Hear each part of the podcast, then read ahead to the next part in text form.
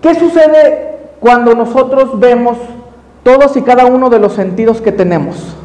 Nosotros tenemos el sentido del tacto, el sentido del oído, el sentido de la vista.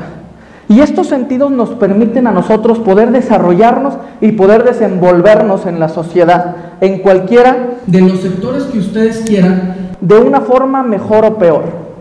Cuando nosotros tenemos una discapacidad, la que nosotros queramos, una discapacidad visual, una discapacidad auditiva, una discapacidad motora, nosotros estamos limitados para poder desarrollarnos, estamos limitados para poder competir. Nosotros tenemos una cantidad menor de oportunidades que los demás. ¿Y qué sucede cuando nosotros creemos que las ventas no son una habilidad que tenemos que utilizar y que si no utilizamos cada minuto estamos dentro de una nueva discapacidad? La discapacidad de no vender.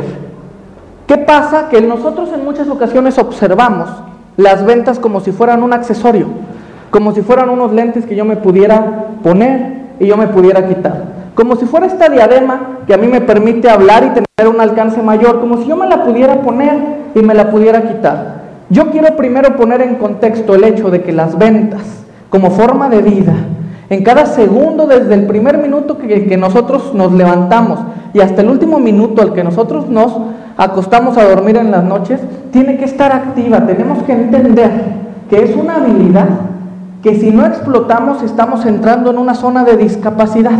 ¿Por qué? Porque la discapacidad no es nada más que, que, tener menos oportunidades que los demás, que tener una herramienta disminuida, una herramienta inalcanzable, una herramienta inutilizable que nos da oportunidades menores a los demás.